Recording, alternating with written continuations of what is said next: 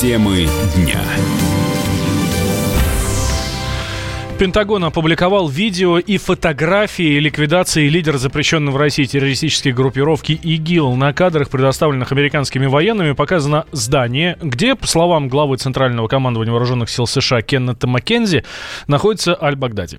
Затем видно, как боевики открывают огонь по американцам, которые ведут наступление с воздуха. По словам Маккензи, произведенный анализ ДНК подтвердил факт уничтожения террориста номер один. Специальный корреспондент «Комсомольской правды» Александр Коц не считает, считает, что американцы предоставили весомые доказательства убийства Аль-Багдади.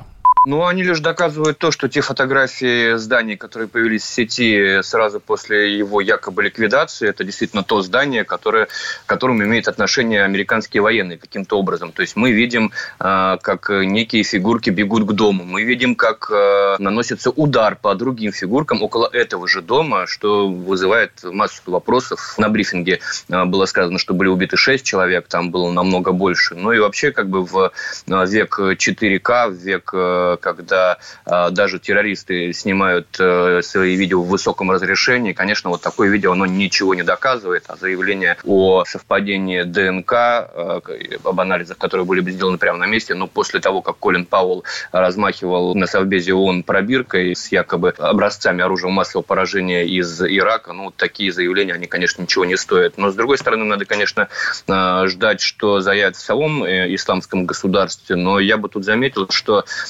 предыдущие э, ликвидации Абу-Бакра аль-Багдади, а их было около 20, э, фактически все оставались без реакции со стороны исламского государства. То есть они никак не комментировали это. Однако, когда был убит, к примеру, тот же Бен Ладен, да, Аль-Каида через какое-то время выступила с заявлением о том, что действительно он был ликвидирован, и о том, что новым лидером Аль-Каиды стал такой-то другой человек. То есть исламское государство в любом случае, если это уничтожение движение э, имело место, э, должно объявить о новом так называемом халифе э, ИГИЛ, и это должно произойти там не сразу, они обычно не сразу реагируют, но произойти это должно. А как ликвидация Багдади скажется на будущем исламского государства, ну, мне кажется, что самый яркий пример это как раз ликвидация Бен Ладена. После, после его убийства Аль-Каида никуда не исчезла, Аль-Каида только расширилась и укрепилась, особенно в Сирии, ну, собственно, так и будет и с ИГИЛом, потому что это все-таки в первую очередь не квазигосударственное образование, которое при помощи российских ВКС удалось уничтожить. Это идеология, которую убийством лидера из головы вытравить невозможно. Абу Бакр Аль-Багдади стал главарем террористов в 2014 году, когда из мечети в захваченном боевиками Масуле провозгласил создание так называемого исламского халифата на Ближнем Востоке. С тех пор СМИ не раз сообщали о его ликвидации, но эта информация не подтверждалась. 27 октября президент США Дональд Трамп сообщил об уничтожении террориста. В российском Минобороны заявили, что не имеют достоверной информации об американской операции. Татьяна Москалькова предложила засчитывать э, декрет в рабочий стаж. Уполномоченный по правам человека в России в интервью телеканалу «Россия-1» назвала такой подход справедливым и социально ориентированным. По ее словам, пока женщина находится в отпуске по уходу за ребенком, она не должна волноваться, что теряет рабочие годы, которые потребуются для оформления будущей пенсии. Конечно, эта инициатива должна касаться всех женщин, которые ухаживают за детьми. Но мы говорим о декретном отпуске в отношении работающей женщины, за которой сохраняется место работы. Вот в первую очередь для нее должна быть установлена такая норма. Но мне кажется, что совершенно справедливо, даже если женщина не работала ни одного дня, но она родила ребенка и занимается этим общественно полезным трудом, трудом, личным трудом, то, конечно, ей тоже должно для пенсии идти в трудовой стаж э, это время. В Госдуме поддержали предложение Москальковой. Член комитета по вопросам семьи, женщин и детей Анна Кувычка отметила, что это улучшит ситуацию с демографией в стране.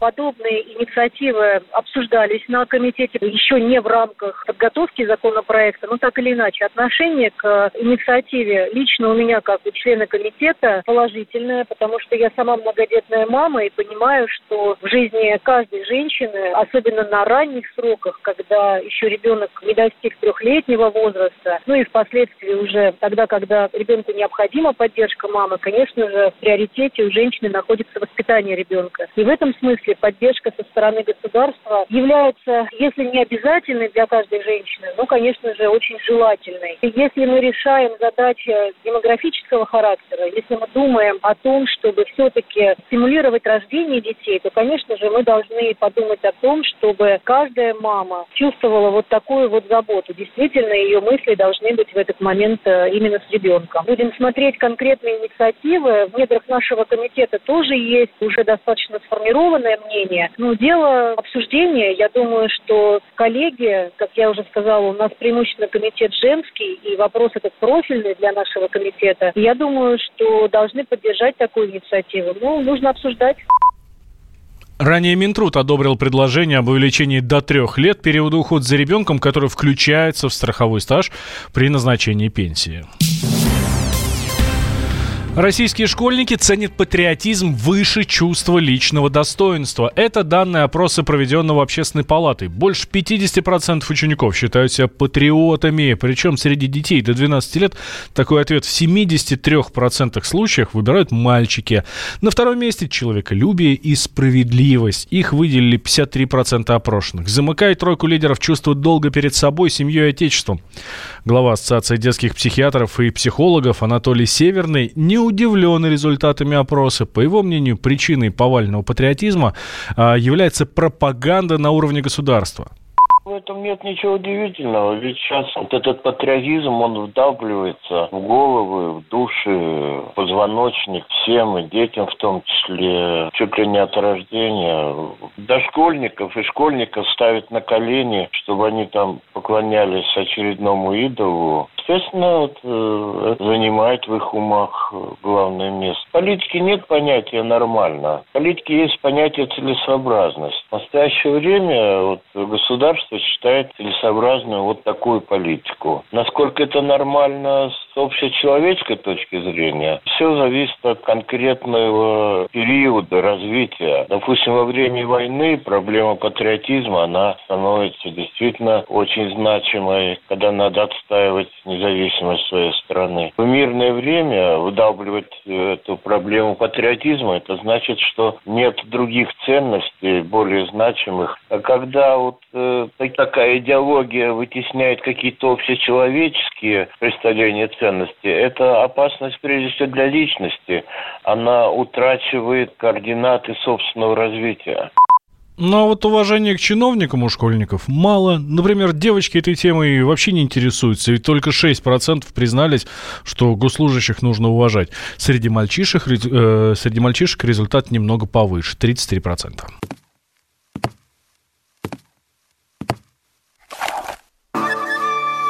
Это была тяжелая неделя. Хороший. Ребята, давайте жить дружно. Плохой. Понимаете, не признавали у одного кандидата подпись его родного отца. Злой. А вот что у нас в России, вот что у нас в России. Бред, да? Николай Платошкин подводит итоги недели. Каждую пятницу на радио «Комсомольская правда» в 6 вечера по Москве.